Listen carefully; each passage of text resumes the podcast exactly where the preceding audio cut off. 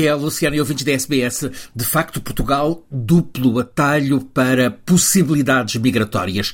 A cidadania portuguesa está a ser um atalho que timorenses já estão a usar em grande número para se instalarem em países europeus, designadamente na República da Irlanda, um dos principais destinos na Europa para a migração timorense. E a cidadania portuguesa está agora a ser vista também como porta de acesso para brasileiros com dupla nacionalidade, nacionalidade luso-brasileira, disporem de um dos vistos, o E2 de negócios, para acesso aos Estados Unidos da América. Analisemos cada um dos cenários. No caso dos timorenses, a legislação portuguesa define que quem tenha nascido em Timor-Leste até à data da independência, portanto 20 de maio de 2002, pode requerer a nacionalidade portuguesa. É praticamente um processo automático.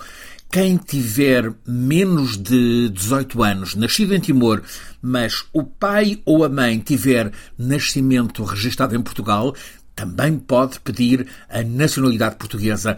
Esta legislação está a amparar muito do recente surto migratório que usa Portugal como placa giratória. É um fluxo que neste último ano envolveu mais de mil timorenses. A intenção de muitos destes migrantes timorenses é a de, em Portugal, confirmarem a nacionalidade portuguesa, que imediatamente lhes confere livre circulação por todos os países da União Europeia.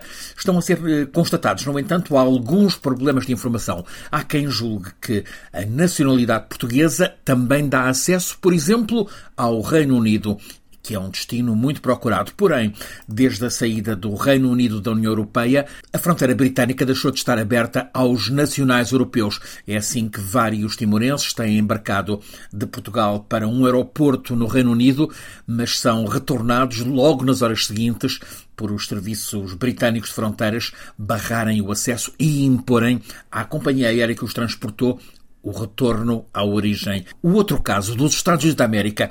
A novidade agora é a aprovação na última semana de dezembro pelo Congresso dos Estados Unidos de uma legislação conhecida como Amigos Act, que introduz acrescentos à elegibilidade que tinha sido definida há dois anos, em 2021, para visto de negócios E2 e que passa a incluir a cidadania portuguesa em domínio amplo que envolve casos de dupla nacionalidade luso-brasileira. É assim que um cidadão brasileiro, se também tiver cidadania portuguesa, passa a poder viver nos Estados Unidos da América com a condição necessária de fazer um investimento em negócio nos Estados Unidos. Este E2 é um visto de não imigrante, sujeito à renovação, é, portanto, diferente do eh, Green Card.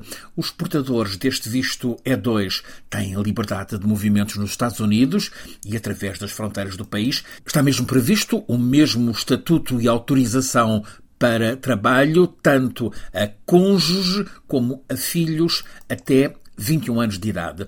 Sabe-se que gabinetes de advogados que trabalham com as migrações já estão a explorar as possibilidades, as novas possibilidades abertas por esta legislação, Amigos Act, aprovada no Congresso de Washington em dezembro passado.